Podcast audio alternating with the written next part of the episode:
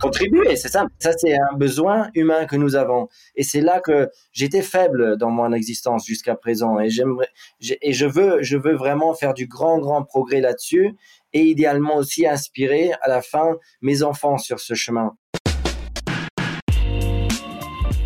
Bonjour à toutes et à tous, je suis Alexandre Mars et vous écoutez Pause, le podcast où l'on prend le temps. Le temps de s'arrêter, le temps d'écouter, le temps d'explorer, le temps de rire. Merci de votre fidélité et d'être de plus en plus nombreux à nous rejoindre chaque semaine. Chaque épisode est l'occasion de marquer un temps d'arrêt pour aller à la rencontre de mes invités. Ces femmes et ces hommes sont des artistes, des chefs d'entreprise, des écrivains, des entrepreneurs, des sportifs ou des activistes. Et ils ont accepté le temps d'une pause de nous livrer les dessous et les secrets de leur parcours. Nous allons parler de réussite et d'échec, d'engagement et de mission, d'entrepreneuriat et de défis. Un moment unique et sans concession pour vous inspirer et vous évader. Vous êtes en pause, soyez les bienvenus. C'est à l'âge de 6 ans que mon invité d'aujourd'hui a commencé le karting avant d'entrer en Formule 1. Le volant, il ne l'a pas lâché avant d'atteindre son objectif, être sacré champion du monde et suivre ainsi les pas de son père, lui-même sacré en 1982. En 2016, c'est chose faite. Pourtant, au sommet de son art, seulement quelques jours après son sacre, il prend sa retraite à l'âge de 31 ans.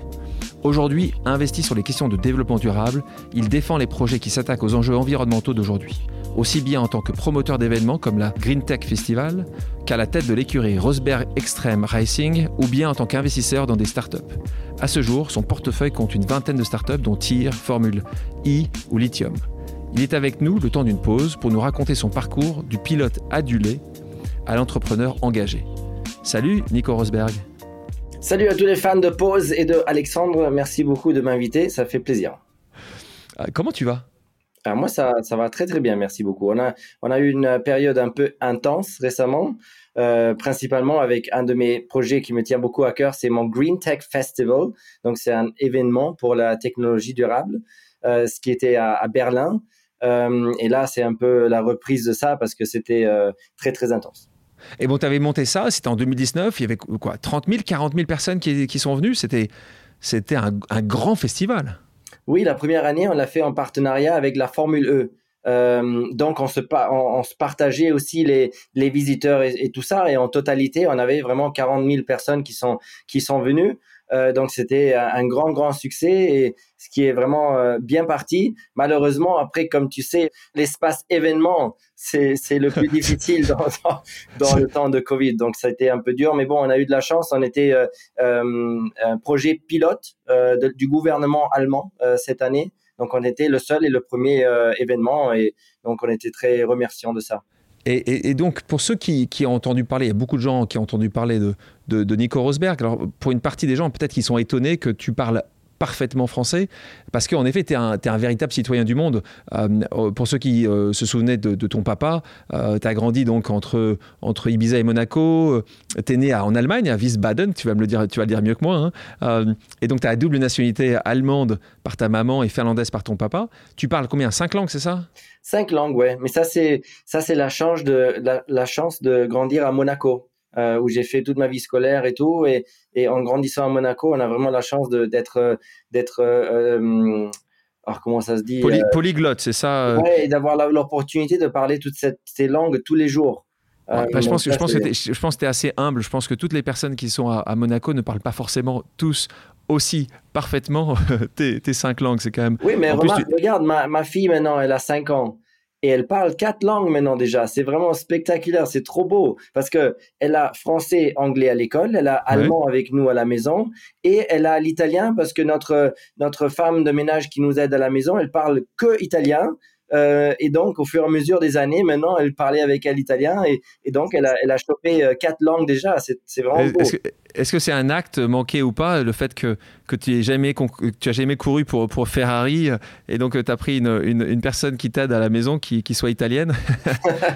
Non, mais non, mais comme tu dis comme ça, oui, c'est clair. Bon, les deux équipes les plus légendaires, c'est Mercedes, dont j'ai eu la chance de gagner le championnat du monde avec, euh, et Ferrari. Et c'est sûr que dans ma prochaine vie, euh, j'aimerais bien rouler, aussi pour Ferrari, mais bon, on peut pas tout avoir. Et tu mets pas Renault, moi. Là, je pense que tu mets, tu mets pas Renault. Ouais, je m'excuse sincèrement, mais Renault, c'était pas dans cette catégorie-là d'équipe légendaire. Bon, allez, on passons. Avec tout Changeons, changeons de sujet.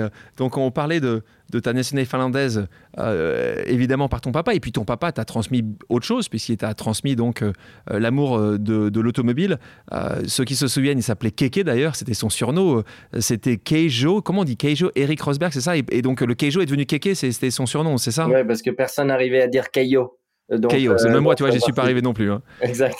donc c'est parti sur donc champion du monde en 1982 quand tu étais petit, euh, et c'est souvent la question, alors est-ce que, est que tu voulais être comme lui? Est-ce que c'était euh, une autre star et, tu voulais vraiment euh, faire ce qu'il était devenu? Est-ce qu'il t'a poussé d'ailleurs à, faire du karting? C'est souvent ce qui se passe. Hein. D'ailleurs, tu commences d'abord avant la Formule 1 par tout un tas d'autres formules, dont le karting. Est-ce que tu voulais être comme ton papa? Oui, donc c'est clair, c'est lui qui a été l'inspiration. Mais non seulement lui, aussi Mika Hakkinen, parce que mon père était le manager de Hakkinen, qui a gagné deux fois le championnat du monde. Donc je le connaissais bien aussi quand j'étais très très jeune. Euh, bon, euh, c'était les voitures, l'ambiance, les fans, euh, la bagarre et tout ça. Donc vraiment, c'était clair pour moi que ça serait un rêve de pouvoir faire ça moi aussi un jour. et ensuite, oui, mon père m'a aussi soutenu. Euh, et, euh, et m'a aidé pour faire euh, pour faire ce chemin. Jamais avec jamais avec la grande pression comme comme on le voit des fois des parents. Donc là il a quand même géré il a géré bien. Quoique mon père a toujours montré à moi qu'il a vraiment il a il veut que je j'attaque dans la vie hein, et que je pousse pour réussir dans ce que je fais. Et c'était à l'école mais aussi dans la voiture. Et ça c'était c'était pas évident à accomplir ça euh, et d'avoir sa, euh, sa, de voir qu'il était fier de moi parce que bon, il avait une attente quand même euh, toujours assez haute de moi. Et justement, à quoi ressemble l'enfance d'un jeune qui euh, va grandir justement dans des pays euh, qui sont différents de là où tu es né et avec un papa qui est une star. comment ça se passe? C'était une, enfance facile? C'est une enfance que, que, que tu as aimée, que, que tu as trouvé que des choses positives? Ou est-ce que tu as aussi trouvé des choses qui étaient compliquées avec ton papa qui, qui partait tous les, tous les, tous les week-ends conduire? Même s'il a arrêté un moment, il il a arrêté lui aussi assez tôt. Oui, bon, c'était tout positif, vraiment, j'ai eu beaucoup de chance, donc très chanceux. Mais je me rappelle aussi, le négatif, c'était que mon père, c'était un workaholic qui travaillait comme un dingue. Et, euh, et donc, deux ou trois, trois semaines par mois, il était, euh, il était hors de la maison. Euh, beaucoup en Finlande, par exemple, où il y avait la, la principale business à lui. et ça, ça me, je pense que ça me faisait mal à l'époque. même si je suis pas vraiment cicatrisé ou quelque chose. Ça me, c'est pas très clair pour moi, mais je pense à l'époque, ça me faisait quand même mal de le voir euh, autant peu. Et tu as des frères et sœurs d'ailleurs? Euh, Non, je suis tout seul. Tu es tout seul? Ouais. Donc ça, c'était quand même aussi, tu as une pression, euh, pression aussi peut-être un peu plus importante. Donc tu fais du karting, il, il, t'amène, karting d'ailleurs, tu, tu, commences en France hein, à, faire des, à, courir sur le karting, tu deviens rapidement bon, ce n'est très bon. Et puis là, tu croises en Formule A, Formula A un autre très grand euh, euh, de l'automobile, qui est donc Lewis Hamilton.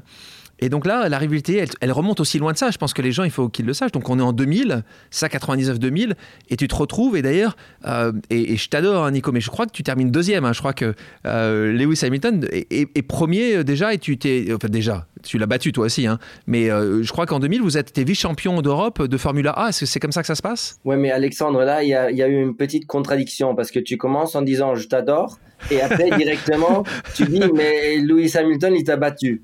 Donc, euh, t'as raison, as raison je vais faire abstraction. Allez, on, hein. T'as raison, on, on arrête, la, on arrête la question. Peut-être on fait un peu, on, va un peu en arrière et on attaque à nouveau. T'as raison. Euh, non, je t'aime pas du tout. Je t'aime pas du tout et t'as été battu. Ouais, je te réponds ça. Donc euh, oui. Donc en fait, euh, quand on avait 14 ans, c'est McLaren Mercedes qui a payé pour nos saisons parce qu'ils voyaient en, en, nous deux de grands espoirs pour le futur. Et donc c'est incroyable. À l'époque, on était vraiment meilleurs amis. Euh, on partageait euh, la chambre d'hôtel pendant deux ans. on allait en vacances. Il, venait toujours nous voir avec ma famille. On allait en vacances tout le temps ensemble. et on, était là au dîner et on rêvait d'un jour être les leaders en Formule 1, coéquipiers dans une équipe, la meilleure équipe. Et on pouvait même pas s'imaginer que ça aurait vraiment été Mercedes aussi parce que ça existait même pas à l'époque. C'était juste McLaren. Et donc, après, on, avance 15, 15 ans et on est coéquipier et on lutte pour les, victoires de course. Et il n'y a personne d'autre qui peut nous battre. On est juste les deux. Donc, c'est vraiment une histoire un peu dingue. Malheureusement, avec l'intérêt qu'il y a dans la F1 et tout ce qu'il y a euh, sur le jeu là, euh, l'amitié, c'était, c'est pas possible parce que euh, gagner le championnat du monde de F1 est beaucoup plus important pour chacun de nous que garder une amitié. Malheureusement, c'est comme ça. c'est C'est immense. Ça, ça, ça, change la vie. Ça, c'est un rêve. C'est immense. Donc malheureusement, ça allait toujours au-delà. Et justement, euh, pour, pour, deux grands champions comme vous, alors pendant les années de compétition forte dans la même équipe, vous avez des liens un peu plus distendus. Qu'est-ce qui se passe après euh, Aujourd'hui, quelques années euh, après, puisque tu l'as laissé et que tu as décidé, on en reviendra plus, plus tard sur, sur ta carrière, est-ce qu'aujourd'hui tu pourrais à nouveau être, être très bon ami avec Lewis ou il y a trop de choses qui ont été en jeu? Non, moi j'ai pas de j'ai pas de euh, mauvais sentiments en allant derrière. Moi j'oublie vite et je je garde pas ça avec moi euh, ce sentiment. Donc on, habite même dans le même immeuble à Monaco, ce qui est fou. Euh, et donc on se voit de temps en temps et c'est c'est vraiment relax. En plus lui il adore les enfants donc il apprécie dire bonjour à mes enfants aussi. Tes deux, filles.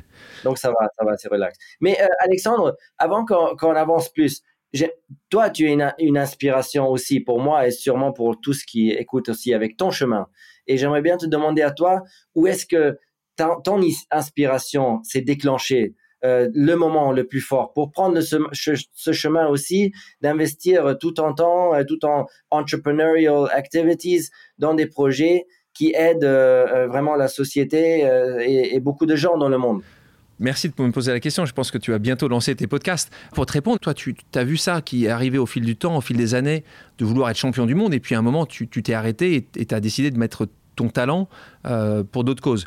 Moi, c'est un peu similaire. Je pense que c'est quelque chose que je, savais depuis des années, très tôt euh, dans mon existence.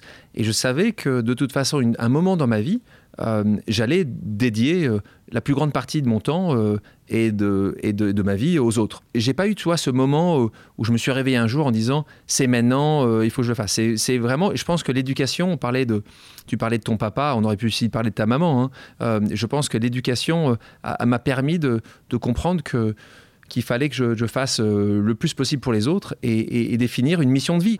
Quand je lis sur toi, quand je te parle, je me rends compte qu'il y a quand même eu euh, toi, deux, deux périodes fortes dans ta vie, une où ta mission c'était d'être champion du monde de F1, et puis euh, la mission d'après où, où, où, tu fais tout ce, que, tout, ce que je, tout ce que je lis sur toi, tout ce que j'entends sur toi, tout ce que tu me dis, n'est dédié que pour un, monde avec un environnement, en tout cas un sujet écologique qui est quand même beaucoup plus fort.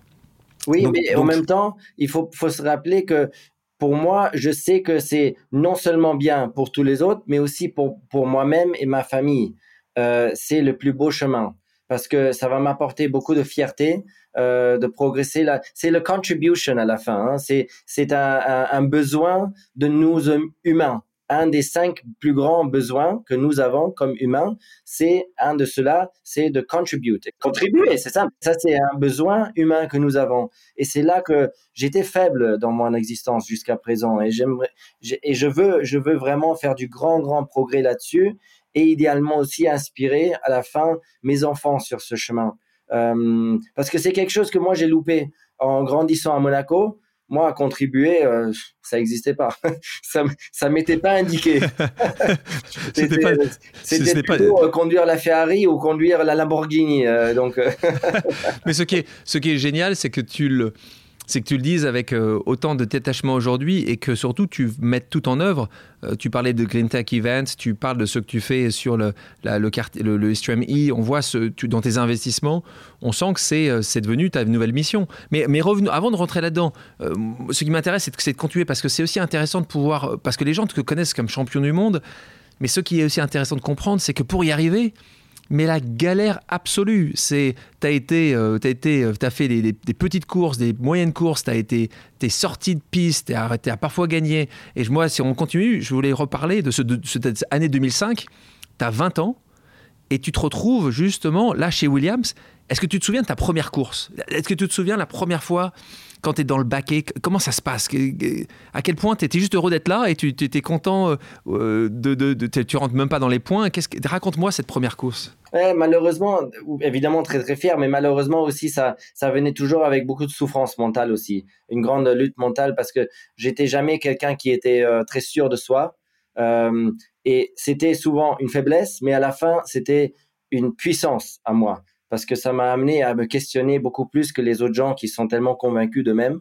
Euh, et donc, ça m'a vraiment aidé à progresser euh, très, très fortement. Mais de toute façon, au début, c'était vraiment euh, compliqué en termes de mental parce que je me disais, mais est-ce que je suis même capable de, de performer comme les...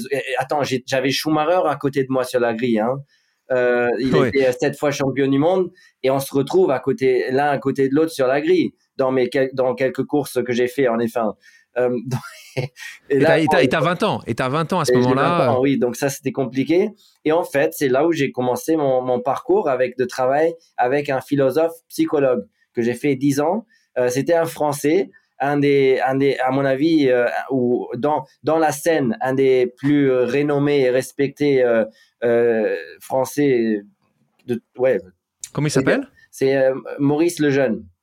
Euh, j'ai jamais dit le nom, donc euh, ouais, là je sais pas. Il va, sûrement il va m'en vouloir. Il sera non, il sera content. j'ai jamais raconté le nom. Euh, de toute façon, ouais, j'ai fait beaucoup de travail avec lui et ça c'était une découverte pour la vie, mais incroyable de comprendre pourquoi je sens ce que je ressens, hein, de se comprendre parce que avant j'étais jaloux de ma copine ou de ma femme qui regardait un autre mec, je comprenais pas pourquoi j'étais jaloux. Et maintenant, maintenant je comprends à 100%. Et donc J'arrive toujours jaloux J'arrive pas. T'es toujours jaloux Ouais, je suis toujours jaloux malheureusement à bloc. mais j'arrive pas euh, à, éteindre cette, jalousie. Mais ce que j'arrive à faire, c'est modifier ma réaction, mais entièrement, parce que je comprends euh, qu'est-ce qui se passe et donc j'arrive à modifier la réaction beaucoup plus euh, dans une manière beaucoup plus appropriée. Et ça, ça me bouleverse une vie, mais ça, ça fait un snowball effect dans la vie immense. Donc, c'est quand même étonnant, euh, pour être franc avec toi, que, tu puisses nous dire euh, que tu n'avais pas confiance en toi. c'est vrai quand, quand on voit le parcours que tu as, quand on voit euh, ce, que tu représentes, euh, c'est étonnant de voir que tu n'avais pas cette confiance. C'est intéressant de voir. Et, tu, as, as travaillé pour, pour lutter contre ça. Euh, quelques années après, donc tu, tu, quittes Williams. Et là aussi, pour ceux qui s'en souviennent, c'est un vrai combat pour partir justement chez Mercedes. C'est là où, où, les années Mercedes commencent. et donc là, les performances commencent à être à suivre. Tu commences à, à, à, t'imposer. Attends, attends il faut que je t'arrête là. Parce qu'il y a Schumacher à côté de moi. Hein. Parce que Schumacher revient. Ouais, il est mon coéquipier. C'est coéquipier, mais pas en 2009. Euh, c'est pas en 2009 qu'il est ton coéquipier. Non, non, oui, oui, directement. Première année Mercedes. Première année Mercedes. C'est lui qui est mon coéquipier. Et là aussi, c'était un grand apprentissage pour moi dans la vie, parce que lui, bon, il y a, c'est lui et, Dieu, c'est sur un peu le même niveau, hein, en, effet. Il y a Dieu, il y a lui, c'est pareil. Euh, donc, quand lui, il rentre dans l'équipe ou dans la chambre d'ingénierie avec les 70 ingénieurs, c'est comme s'il y a Dieu ou le pape euh, qui rentre. Hein. C'est pareil. Euh, et vraiment, j'ai dû et, on était, j'amène une petite histoire. On était dans le, dans le meeting stratégie pour la course, une demi-heure avant la course. Donc, Michael, ta stratégie va être comme ça. Et après, l'ingénieur continue, il dit, et la stratégie de Nico, elle va être comme ça. Moi, je suis assis là, hein, il me regarde même pas. Il explique ma stratégie aussi à Michael. Il oublie que je, que je suis là, parce que j'ai même pas gagné une course jusqu'à ce moment-là dans ma carrière. Donc, j'existe pas pour le gars. Euh, et j'étais devant lui sur la grille en plus. Et donc là, j'ai beaucoup appris sur ma vie, c'est d'apporter vulnerability. Donc d'apporter tes faiblesses, non? De de de, ou de, de t'ouvrir à tes faiblesses et à tes craintes. Donc à cet ingénieur, je lui ai dit, écoute, ça me fait ça me fait un peu mal que je prends que tu me donnes pas la même attention et le même respect que tu donnes à Michael je pense que je le mérite vraiment, vu que même je suis devant sur la grille aussi. Mais même en, termes d'être humain et d'être coéquipier, je, je le mérite. Donc, s'il te plaît, tiens un coup d'œil dessus, que tu m'apportes le même respect et la même attention. Et ça fait mal au début pour moi hein, de m'ouvrir comme ça, hein, de lui dire que tu me fais mal, je suis en difficulté. Mais et, dans le premier instant, je pense, bon, c'est une faiblesse. Mais après, je vois, c'est la plus grande force de Comment il a réagi Et le gars, le prochain meeting, je pense qu'il m'a consacré même un peu plus d'attention à moi qu'à Michael. Il a vraiment, non mais il a, il a accepté ça. Ça lui a, ça mis un impact vraiment fort ça, de s'ouvrir, euh, de se ouvrir comme ça. Et ça, c'était une belle leçon pour moi et c'est très très important hein, d'apporter euh, ces moments-là d'ouverture aussi, par exemple dans la relation avec ma femme. Je suis avec elle depuis que j'ai 18 ans. Donc on est ensemble 18 ans sans aucune euh, difficulté évidemment, il y a les, il y a les, discussions, hein, c'est mais sans grande difficulté. Donc, c'est vraiment la ligne droite depuis 17, 18 ans. Et là aussi, un secret très très important, c'est de s'ouvrir et apporter ses, difficultés, ses craintes dans la discussion et, euh, et d'y travailler dessus. Ça, c'est ça, c'est très très beau. Et, justement, tu, parles, tu, avant, avant de revenir sur, sur le sujet de, de, de, ta femme, Michael Schumacher, donc, euh, il, était, il était sympa avec toi, il était, euh, où il, te calculait même pas, il te regardait même pas, ou, quand même il, il, essayait de te faire progresser, il où il y avait une vraie compétition. C'était aussi un, un être qui était toujours dans la compétition, ou, il était, euh, tu le trouvais plutôt sympa? Donc, tu sais que dans le sport, mais même dans le business, ça aide des fois d'avoir l'attitude du guerrier et de, de un peu essayer de de démonter les, euh, les, les gens qui sont directement proches, qui sont l'opposition. Euh, bon, Michael, il avait ça, il avait ça, mais dans son naturel, il devait même pas y penser. Et c'était du matin au soir de me défoncer la tête à moi. Euh, et que déjà, j'étais faible de, de, la tête. J'avais pas beaucoup de confiance. Donc, avec Michael qui essaie de, de pousser dessus, euh, c'était pas évident. Hein. Euh, et, des exemples, je n'existais pas pour lui. Donc, dans trois ans de meeting d'ingénierie, il n'a pas une fois mentionné mon nom pour demander, par exemple, ah, mais qu'est-ce que vous avez fait sur la voiture de Nico? Je n'existais pas.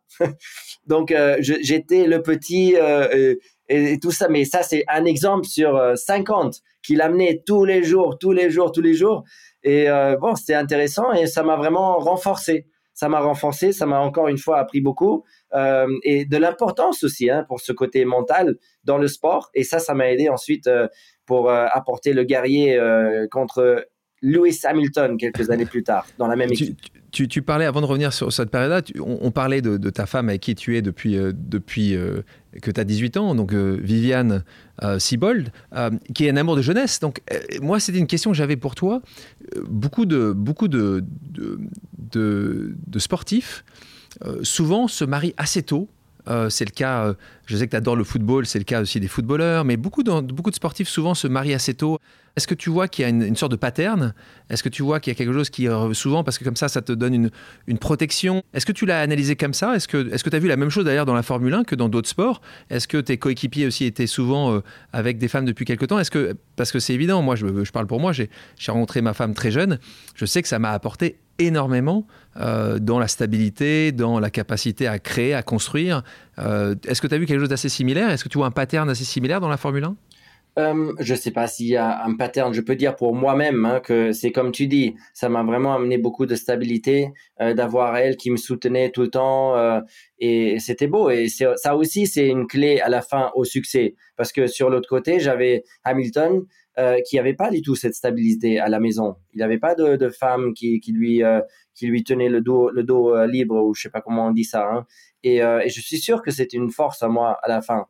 mais bon, c'était pas une force calculée. Ça, ça, moi, ça, m'est venu au naturel.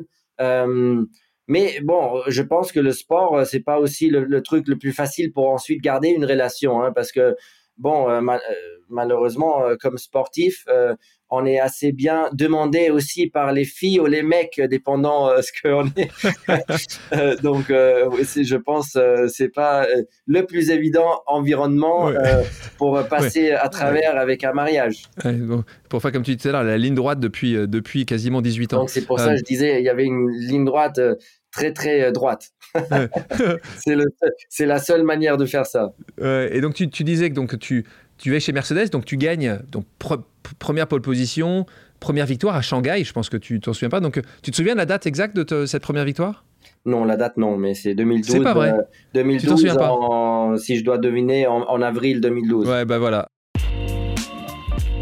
La pensée est arrivée que si vraiment j'arrive à gagner ça, et j'y croyais jamais jusqu'à franchir la ligne, mais j'ai dit si, si ça arrive, ça serait le moment parfait de arrêter là et de changer la vie dans une vie plus, euh, plus flexible, plus ouverte, plus famille. C'était le moment parfait. Il y a le moment qui est le paroxysme de ta première vie.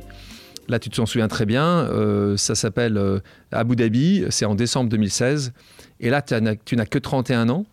Et tu deviens euh, champion du monde. Ça y est, tu l'as fait. Qu'est-ce que tu en penses à ce moment-là? Parce que ce qu'il faut bien comprendre, hein, c'est que tu fais un truc que personne jamais n'a fait. c'est que tu t'en vas. Cinq jours après, tu t'en vas. Tu dis merci beaucoup, c'était gentil. Euh, mais, c'est dingue. non, mais c'est dingue. Tu avais encore un contrat de deux ans euh, et tu te barres. Ouais, mon père, il n'était pas convaincu avec ce contrat-là qui restait. Il y avait quand même 100 millions sur la table qui sont partis dans la poubelle. Donc, non, non. La réaction initiale de mon père, il n'était pas convaincu que c'était la bonne idée.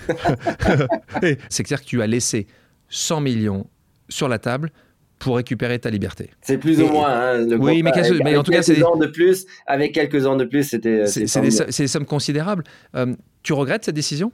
Ah non, non, pas du tout. C'était euh, de partir euh, à la hauteur. C'est c'est tellement puissant pour le reste de ma vie en plus. Donc, et j'ai accompli ce que j'avais à accomplir. J'ai tout fait, j'ai tout donné, j'ai, j'ai vraiment mis le 110%, le plus, c'est pas possible pour moi de mettre plus. J'ai tout mis, j'ai accompli. C'était euh, le moment parfait de, euh, de faire un exit dans, euh, dans les mots qu'on avait avant. et ça me, ça me porte même aujourd'hui. Tu vois, je te parlais de ma manque de confiance. Ce exit-là m'apporte plus de confiance pour le reste de ma vie ça, c'est quelque chose qui a beaucoup de valeur pour moi euh, dans la vie. Hein. Et, et, donc, euh, c'était, c'est parfait comme ça.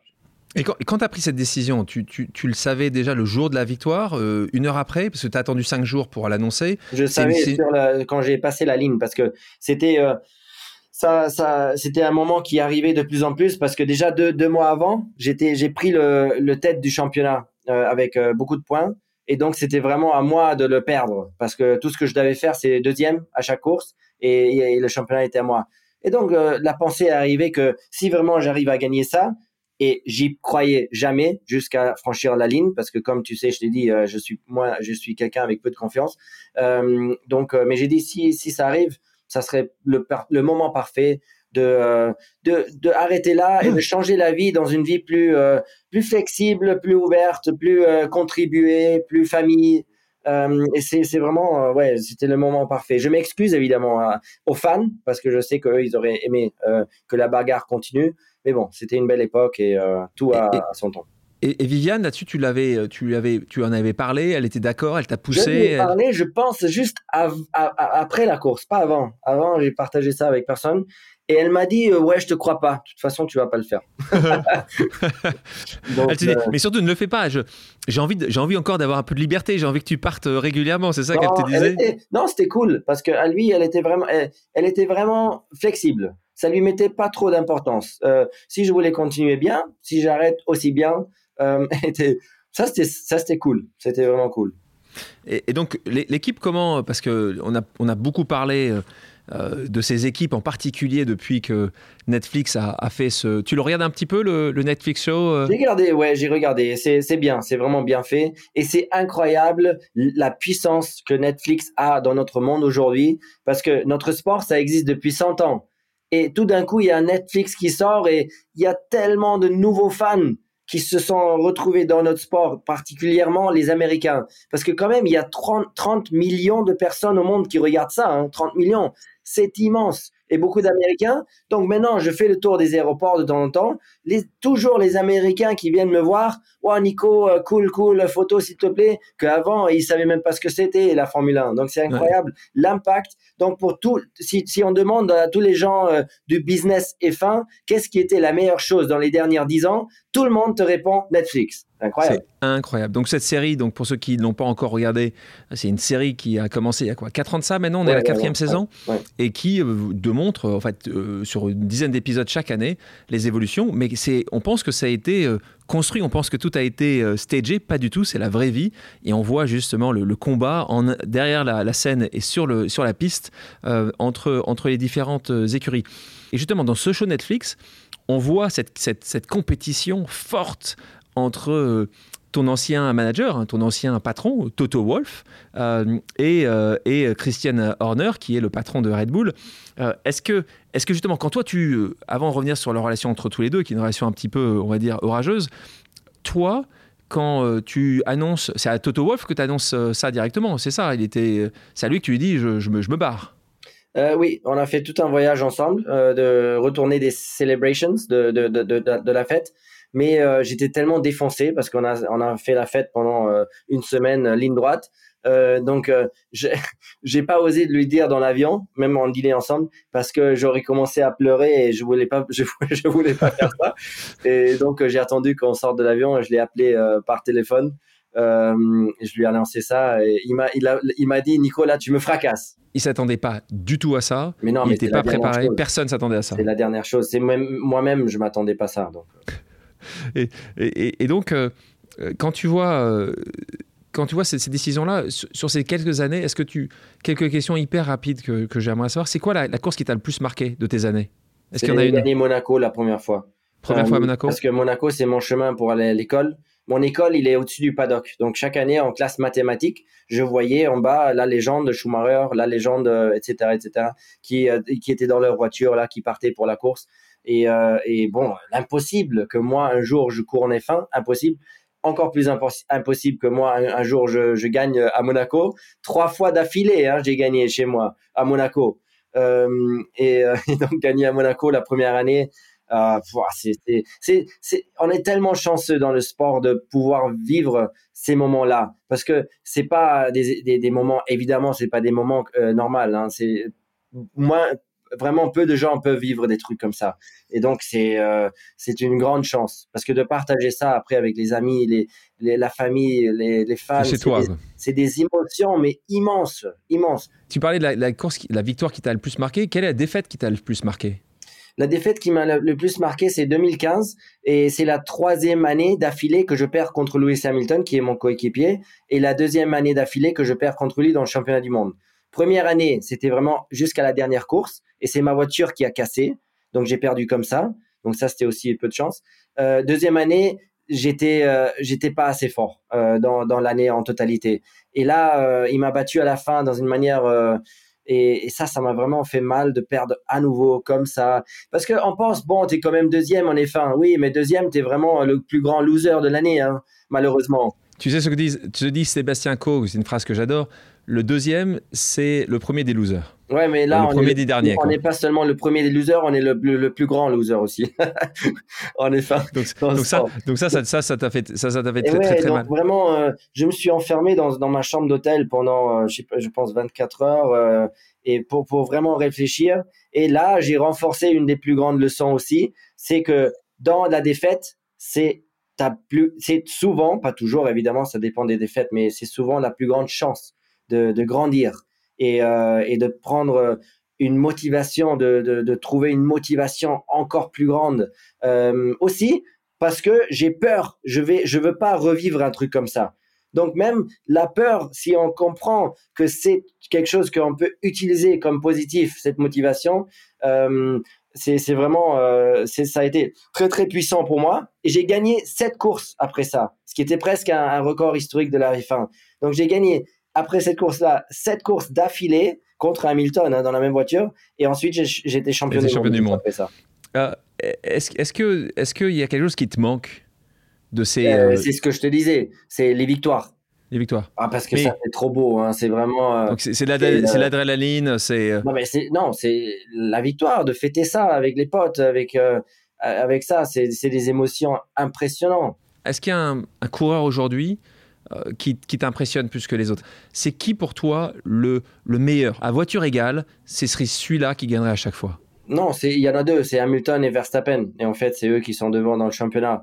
Euh, Hamilton, c'est le meilleur de, de la génération euh, qui est passé. La tienne. Verstappen, c'est le, meilleur de la nouvelle génération. Ça va être le Hamilton de la nouvelle génération qui va gagner euh, beaucoup de championnats du monde. Donc, donc c'est beau cette euh, transition de génération et la lutte qui, qui se fait en ce moment. C'est, c'est ça qui est très beau. C'est historique aussi que c'est comme à l'époque Schumacher, Senna, Senna, Alonso, Schumacher. C'est comme des ces changements de génération. Ça a toujours été des moments spéciaux. Et donc, moi, je suis ça aussi euh, comme grand fan. les gens disent souvent que Ricciardo est très bon techniquement. Que... Est-ce que toi, tu, tu verrais d'autres, à part, à part ces deux-là, où tu trouves que techniquement. elle est forte. Hein. Euh, il y a Ricciardo, il y a euh, Leclerc, il y a Norris.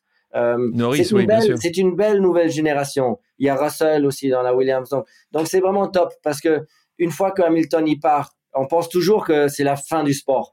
Mais non, il y a toujours euh, des nouveaux caractères qui arrivent, euh, qui sont fascinants et, donc euh, là, on est bien, on est bien mis pour le futur quand même. Et, donc on parlait de cette, compétitivité. Là, tu l'as, aussi, tu en as parlé entre Verstappen, Hamilton. Donc là, on revient sur Red Bull, Mercedes.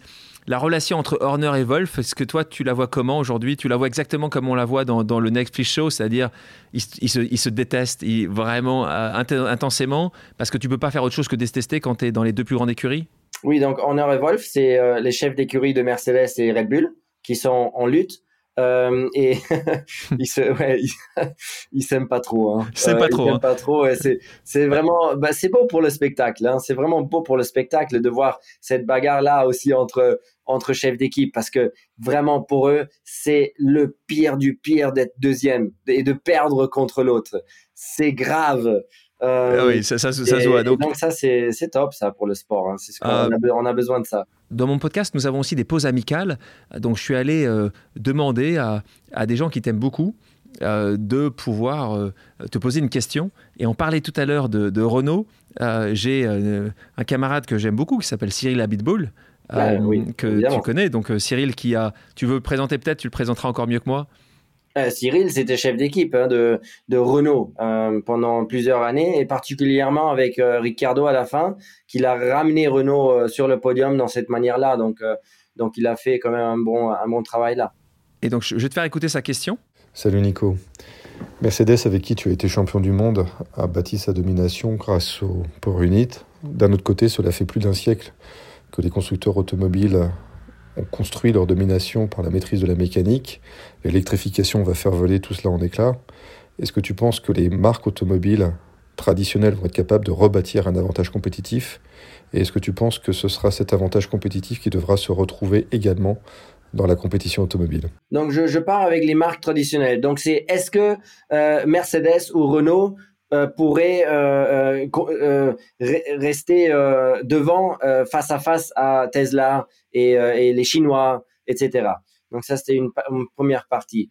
Et à mon avis, oui, parce que ils ont une, une base vraiment incroyablement solide en termes de chaîne de distribution, en, termes de aussi leur connaissance comment construire une voiture. Hein. Si on rentre dans une Tesla dedans, c'est pas la même chose qu'une Mercedes, hein, et ça va leur prendre 20 euh, ans pour apprendre.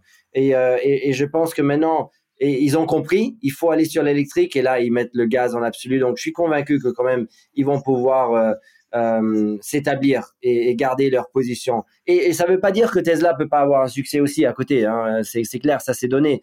Euh, mais donc, euh, donc ça va, ça va aller. Et c'est beau hein, cette transition sur l'électrique parce que pour pour rendre la mobilité plus durable, c'est fantastique. Évidemment, on a besoin de, la transition de l'énergie aussi. Ça, c'est très important parce que sans ça, aujourd'hui, la voiture électrique, elle est, elle est moins durable que celle d'essence. Aujourd'hui, la voiture électrique. Euh, juste après 130 km, 1000 km, elle devient plus durable. Euh, bon, et après, euh, en termes de course automobile, pour la F1, moi, j'aimerais bien voir ça, que eux, ils développent les, essences bio et, synthétiques. Parce que pour, pour le monde entier, entier, par exemple, dans les, dans les pays comme l'Inde, les Philippines ou Indonésie, jusqu'à l'électrification, on va pénétrer ces, ces pays-là, ça va prendre vraiment des dizaines d'années. Donc peut-être on pourrait avoir une vraiment grande chance de décarboniser ça avec les essences euh, bio ou, synthétiques. Euh, le, le, gros problème, c'est qu'ils sont très intenses avec l'énergie pour les produire. Donc, on a besoin de beaucoup d'énergie renouvelable pour les produire. Donc, ça, c'est un manque. Euh, et ça coûte beaucoup d'argent aussi. Et la, la, distribution et tout ça. Donc, donc c'est compliqué. Mais si la F1 peut jouer un rôle pour descendre les prix pour de la production et l'efficacité dans la production, ça serait fantastique. Euh, merci pour la. Pour, pour la... merci Cyril. Cyril. Non, c'est vrai qu'il euh, bah, t'aime beaucoup comme tu le sais. Euh, si je te dis Léla Lombardi, ça te dit quelque chose? Ça me dit quelque chose, oui. Pourquoi D'après toi? Non. C'est la seule femme à terminer un Grand Prix dans les points. Ah oui, oui, oui, ça me dit. Oui, oui, bien sûr, je m'excuse. Non, mais c'est assez. c'est normal, on, là, peu de gens. Euh, Avec la Brabham, pas vrai? Et bah, je pense, tu dois le savoir mieux que moi. Donc, c'est il y a quelques années là, si c'est la Brabham, euh, et donc à figurer dans un classement de championnat du monde. Comment t'expliques ce manque de femmes euh, dans ce milieu d'hommes? Est-ce que, tu, est -ce que tu penses que ça peut changer ça? Alors, manque de femmes. Le premier point, c'est que dans tous les dizaines d'années, il y a 100 000 hommes qui essaient d'y arriver et il y a 100 femmes. Donc, bon, ça va te prendre Euh, euh, euh, beaucoup plus long longtemps pour trouver les, plus grands talents. Il y avait beaucoup encore à ton époque les, les Grid Girls qu'on appelait, donc c'était ces femmes avec des panneaux. Ça, ça a été mis de, côté complètement, je crois, en 2018. Je ne sais pas si tu as suivi ça. mais, mais je parlais de, de, ces femmes parce que ça, ça m'intéressait justement de de comprendre ton, ton, cheminement personnel avec ton papa. Toi qui as deux filles, hein, euh, Alaïa et Naila, euh, donc, euh, qui, qui, ont, 5 ans et 3 ans. Est-ce que toi, tu, tu, les verrais faire ça? Est-ce que tu, tu, les pousserais à faire comme ce que tu as fait ou pas du tout? Est-ce que tu les verrais aller faire du karting?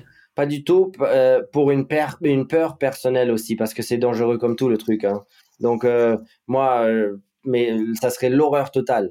Si eux, ils font ce chemin-là, ça serait l'horreur totale. Mais j'aimerais bien euh, c'est une question compliquée hein, dans la vie. Combien pousser les enfants? Parce que si on pousse pas du temps, pas du tout, euh, ça peut vraiment aussi être un manque euh, d'opportunités pour les enfants. Donc moi, on va prendre l'approche de bien essayer de regarder où sont les, les désirs naturels et après quand même de pousser un peu dans cette direction mais gentiment. Hein, mais quand, quand elle dit non, je veux pas faire la leçon, de continuer, pousser un peu, pour au moins arriver à 5, 10 leçons. Si après 10 leçons encore elle a horreur de ça, ok, on arrête. Mais de quand même pousser un peu. Et, euh, et là, en ce moment, ma, fille, elle aime chanter. Donc euh, là, on pousse euh, la chanson. Et moi, je m'en fous. Hein. Si elle veut être docteur, elle peut être docteur. Et je vais pousser docteur. Parce que pour moi, c'est tellement important qu'elle puisse avoir la passion dans la vie et, et, le, et le sens de la vie. Et ça, ça doit venir vraiment des, des passions naturelles euh, intérieures. Et je suis très attentif, attentif à ça. Il m'a dit que j'étais complètement taré à mettre de l'argent là-dedans, que ça va jamais euh, revenir à quelque chose parce que c'est électrique, ça va rien faire ça. Et aujourd'hui, bon, déjà, euh, la Formule 1 e est devenue un succès.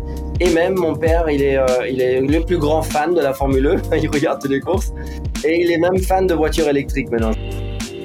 On revient en 2016. Ton rêve le plus fou, est exaucé, tu deviens champion du monde. Et là, comment ça se passe? C'est la petite mort, quoi. Tu, tu... la grande. La grande. Donc là, tu te retrouves avec tout ce que tu as créé depuis que tu as 6 ans, qui se réalise 25 ans plus tard.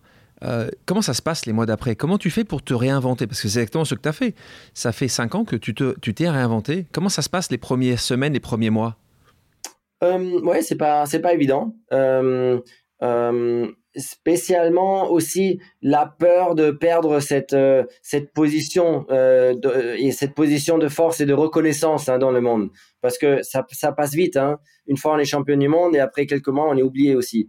Euh, donc il y avait aussi cette peur là de perdre de perdre ça. Et après la peur de, de qu'est-ce que qu'est-ce qui est le sens de ma vie maintenant? Parce que j'avais jamais dû penser à ça. C'était toujours gagner la prochaine course euh, et quand tu dis peur de reconnaissance, c'est peur d'être reconnu dans la rue. T'aimais être reconnu, tu pensais être devenir. Oui, c'est une drogue hein, malheureusement cette euh, cette reconnaissance là, euh, parce que bon, c'est aussi un, besoin humain, c'est de être significant. On fait quelque chose qui est reconnu par les autres gens ou beaucoup d'autres gens. Après, le bon chose que j'ai fait, j'ai parlé avec beaucoup beaucoup de gens qui m'ont inspiré. Malheureusement, je t'ai pas connu à l'époque, sinon aussi avec toi, un discours, ça m'aurait été beaucoup apporté. Euh, mais mais, mais euh, t'es allé plutôt voir Elon Musk, mais c'est pas mal aussi. c'est ça, t'es parti. Il, a juste parti. Parlé de, il a juste parlé de Mars, donc euh, ça m'a pas. c'est un autre. Et il t'a parlé que de ça, il t'a parlé de, il parlé de, de, la conquête de la de, de l'espace, c'est ça, c'est ah ça les sujets qu'il avec toi? Mars. Mais c'est intéressant parce que bon, lui, il est, il est autiste, hein. il est autiste et, et une chose dans les autistes, c'est ils ont un focus euh, beaucoup plus euh, euh, beaucoup plus fort que ceux, ceux qui n'ont pas l'autisme. tendance, hein, et ça se voit avec lui, hein, ce focus là incroyable depuis qu'il est petit. Il veut aller au Mars et il fait tout. Tesla existe pour qu'il puisse aller au Mars à la fin. et c'est c'est dingue ça. Et bon, ça c'est aussi, c'est aussi une, stratégie pour avoir le succès dans la vie. Hein. c'est le focus. Quand tu fais justement ce voyage en Silicon Valley, parce que tu, tu le fais quelques mois après, tu fais tu, tu y vas quand en 2017 euh, dans la Silicon oui, Valley? quelques mois après ma retraite. Oui, c'est un voyage de découverte, hein. un voyage de découverte pour pour prendre de l'inspiration pour mon nouveau chemin. Et, là, donc, tu rencontres. Euh, et donc, est-ce qu'il y a des gens qui. On vient de parler de Musk et d'Elon Musk parce que c'est évidemment quelqu'un de, euh, qui, a des, qui a des. Plus que des ambitions, en tout cas, qui a une, vraie vision. Est-ce qu'il y a d'autres personnes qui t'ont, marqué, choqué? Est-ce que tu as été étonné de ce que tu as vu en Californie? Euh, Est-ce que tu as trouvé ça positif? Comment tu comment es revenu de, ce voyage d'exploration? J'ai aussi assisté à un, dîner du, du, founder de Instagram.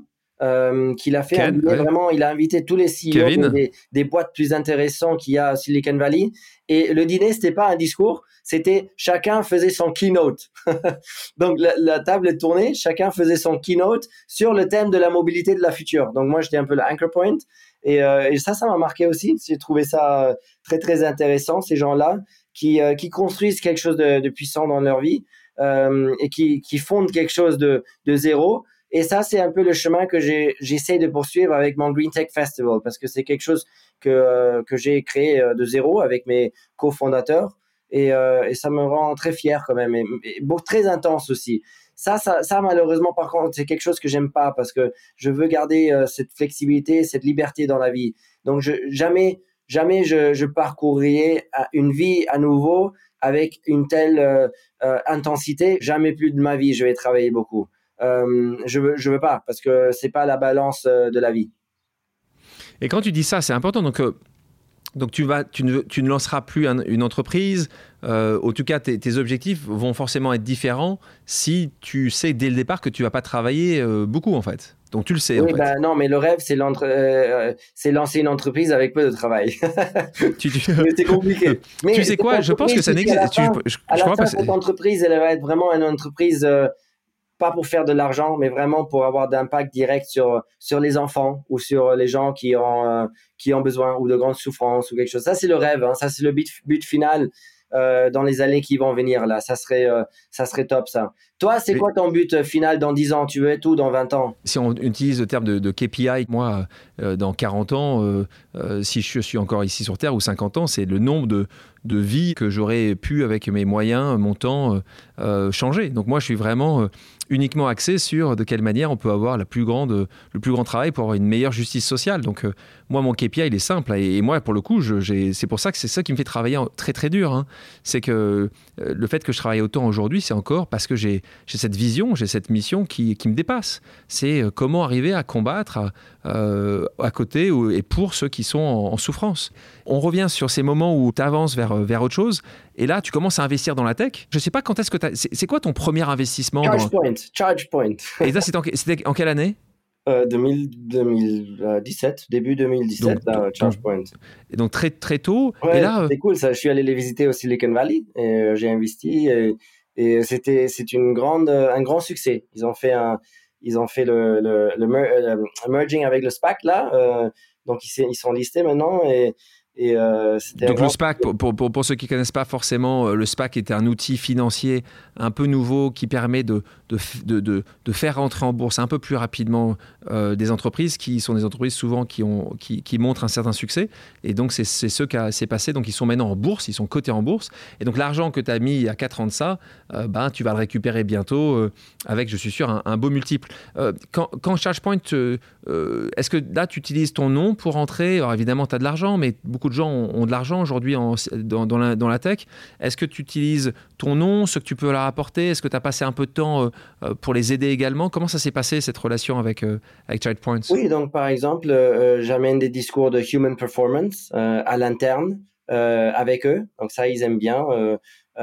pour vraiment pour apporter un discours avec avec le staff à la fin hein. parce que la lutte sportive c'est très très comparable avec la lutte d'un startup euh, tellement de défaites sur le chemin aussi de start-up où ils font, il faut sur, euh, surpasser ça. Euh, donc, ils ont bien aimé ça. Et après, j'ouvre déjà mon marketing aussi. J'amène mon image pour eux. Et finalement aussi mon, mon network. parce que dans la mobilité, c'est chez moi. Hein. n'importe quel, spécialement en Europe, n'importe, en Europe, n'importe quel gouvernement ou, ou, compagnie de voitures ou quoi que ce soit, je peux vraiment euh, aider, hein, lubrifier euh, leur chemin. Donc, euh, c'est un peu tout ça que, que j'ai apporté, par exemple, dans ChargePoint. Donc, tu as aujourd'hui une vingtaine d'investissements, toujours dans la mobilité, hein, c'est ce que c'est comme tu dis. Oui, la plupart. La plupart. Et, par exemple, tu parlais de l'Ilium, c'est les, les, avions, les flying taxis, qui, ont, qui aussi vont, vont terminer leur merger avec un SPAC à 3 milliards et demi, je pense. C'est c'est prévu, euh, c'est en cours en ce moment, ce qui est aussi complètement dingue à la fin, euh, ces évaluations-là. Euh, et, mais bon, c'est un potentiel immense hein, de changer notre mobilité du futur. parce que quand on enlève le pilote et il vole autonome, électrique, ça va être, ça va vraiment démocratiser le, les distances de volée. Et, là, justement, dans, tes investissements, tu en as une vingtaine. C'est quoi tes, tes, deux ou trois startups préférées, celles que, celles que tu trouves le plus proches? Lilium. Après, j'ai, je, je, dirais la Formule E, parce que ça, c'est super proche de moi et c'était un grand succès aussi, la Formule E. Je suis rentré euh, très très tôt, il y a cinq ans. Euh, euh, et ensuite, je dirais même euh, Tier aussi. Tier, c'est number one e-scooter en, en, Europe. Euh, ils ont, ils ont, c'est incroyable ça, hein, parce que les Américains, ils arrivaient à bombarder avec leurs scooters les rues de, de l'Europe, mais ils, en nombre impressionnant. Et Tier, ils ont vraiment construit ça avec une efficacité dans l'opération euh, du jamais vu. Hein. Ils ont maintenant euh, convaincu SoftBank à, prendre 200, euh, 200 et quelques millions dans le, dernier round. Euh, parce qu'ils ont une efficacité opérative, c'est impressionnant. Ils sont même profitables, ils ont déjà été profitables pendant de longues durées ce qui est du. Euh, Ils sont profitables. Et, c'est vrai qu'au départ, sur ce marché des trottinettes, où, tout d'un coup, en quelques mois, on a vu apparaître les Bird, les Lime, enfin beaucoup d'Américains. En Europe, euh, comme tu disais, euh, Tyr en Allemagne, Voy qui était à Stockholm, on a eu Dot qui est à Londres. Donc on voit quelques. Il y en a beaucoup. Il y en a que quelques-uns aujourd'hui qui sont, qui sont encore, encore en vie et qui arrivent justement à, à, y arriver. Mais, mais question sur. Parce que tu parlais de la Formule E. Donc évidemment, une formule et pour euh, Formule 1 pour des, avec des voitures électriques. Euh, comment réagissent les anciens de l'automobile en voyant justement ta défense des voitures électriques? Tu, disais quelque chose et j'adore quand tu le dis. Tu disais que ton papa faisait partie de ces fans, tu les appelles d'ailleurs les petrol heads, c'est comme ça que tu les appelles, les fans de voitures à l'ancienne. Et quand il t'a vu investir dans Formule I, il t'a dit mais ah, tu, ça va pas du tout là, euh, Nico, tu peux pas faire ça. Euh, et tu me disais que c'est même lui aujourd'hui qui te réveille, c'est ça, ou qui, va regarder les, compétitions de, Formule I, c'est ça? C'est vrai, ouais, il m'a dit que j'étais complètement taré à mettre de l'argent là-dedans, que ça va jamais, euh, revenir à quelque chose parce que c'est électrique, ça va rien faire ça. et aujourd'hui, bon, déjà, la Formule E est devenue un succès. Et même mon père, il est, euh, il est le plus grand fan de la Formule E. il regarde toutes les courses. et il est même fan de voitures électriques maintenant. Je l'ai fait rouler dans mon, dans mon Audi euh, e-tron l'autre jour. Et il a dit, mais pour dire la vérité, dans la ville, mais je crois vraiment, ça peut faire du sens là. Ah bah bravo, t'as assez à convaincre. Comment tu penses convaincre les autres sceptiques? Parce que ton papa, il te fait confiance, mais il y a quand même encore beaucoup de sceptiques. Comment ah non, non, il me fait confiance hein, là-dessus. Hein. mon papa, il faut le convaincre euh, pur, purement. Pur, purement. Donc, en, ouais. Donc tu penses que les autres vont réussir à... ça? Donc déjà, euh, bon, c'est plus euh, euh, durable. Donc ça, c'est quelque chose qui nous tient à cœur de plus en plus, spécialement si on a des enfants. ensuite, ça, ça va sur le temps aussi nous coûter moins parce qu'on paye, paye moins d'essence. Hein. et maintenant, ça, ça revient plus ou moins au même, dans, dans, dans des pays variés. ça peut arriver même au, au même point d'achat en termes de prix. Euh, et après, on paye moins parce qu'on a moins de services à faire, on a moins d'essence à prendre. Euh, donc, euh, il y, a beaucoup d'avantages. Il y a aussi l'avantage de pas devoir aller à la station d'essence quand on est dans la ville. ça, c'est un casse-pied, ça, aller à la station d'essence. Donc là, plus de station d'essence. On a aussi l'avantage de du on apprécie de plus en plus le silence aussi quand on conduit. C'est beau cette pureté. Quand on a les enfants, ça les ça les ça les relaxe aussi. C'est et, ça devient cool. et ça, c'est le plus beau. Ça devient de plus en plus cool. Donc ça, c'est top. Et tu parlais de ton engagement donc euh, aussi sur le championnat de l'extrême I, le nouveau électrique. Tu, peux juste, pour ceux qui ne connaissent pas encore, euh, en quelques secondes, expliquer ce que ce qu'est Extreme E. C'est quoi la mission euh, de ces courses Parce que tu as ta propre équipe Extreme E. Donc là, tu, Oui, donc en business, il faut faire un, un, approach plus durable hein, pour tout le monde, ça c'est clair. Et le sport, c'est il y a la même opportunité dans le sport hein, à, le faire.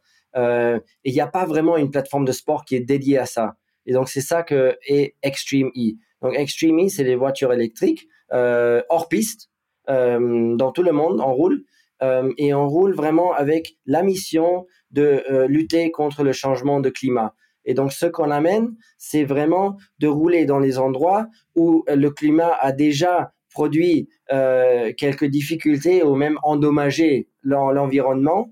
Et on, veut bien amener cette histoire-là pour tous les millions de fans à, voir et à comprendre ça, ce danger.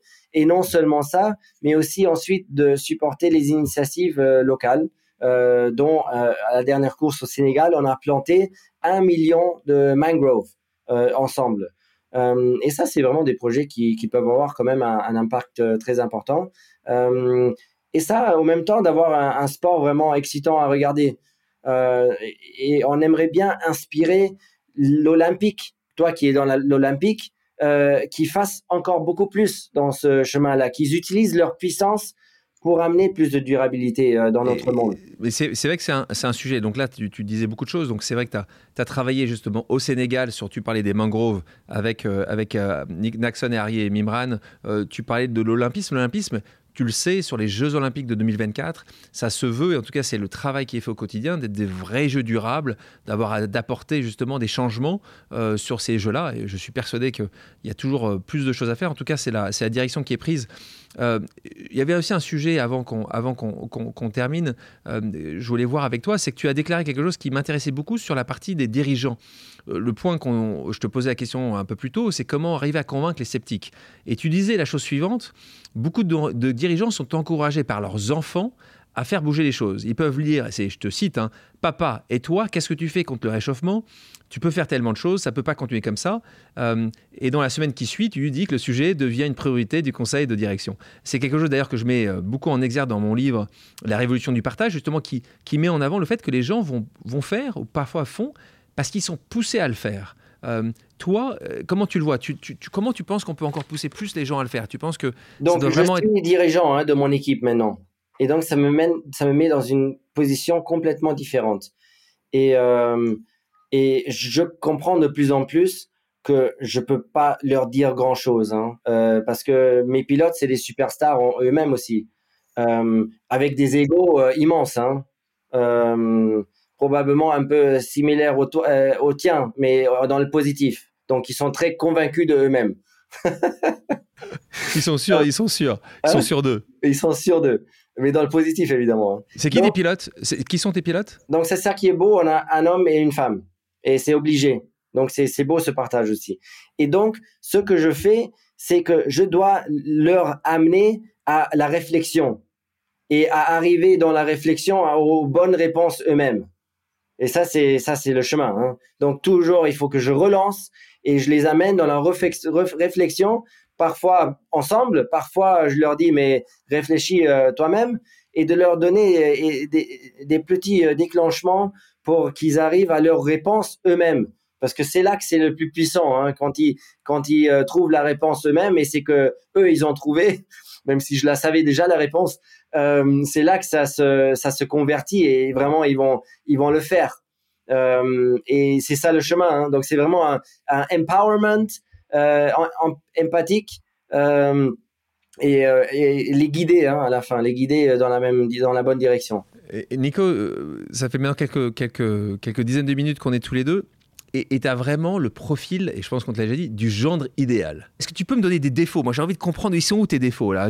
C'est tu parles bien, tu es sympa, tu es honnête. Ils sont C'était une des horreurs euh, de ma carrière. Il me, il me, il me nommait toujours euh, le préféré des mamies, mais pas capable de gagner, tu sais je suis le préféré des mamies, mais je suis pas capable de gagner quoi que ce soit. Tu as, réussi à démontrer que c'était faux. C'était toujours la, la, plus grande euh, crainte qu'il me donnait dans ma carrière.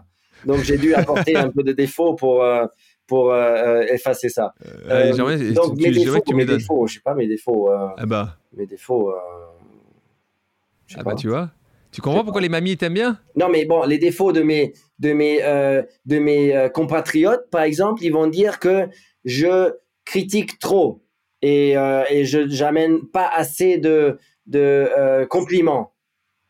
parce que j'ai toujours des, je m'attends à un niveau euh, hallucinant et euh, j'ai des difficultés avec comprendre combien de compliments il faut que j'amène euh, pour balancer les critiques que je mets. Avant de rentrer sur le, sur le quiz, je propose toujours une pause musicale. Quelle est ta chanson culte? It's a Beautiful Day, You Too. je dis n'importe quoi. C'est ce que je m'attendais, j'ai écouté avant la course. Bah, donc ça est important. On va en écouter un extrait.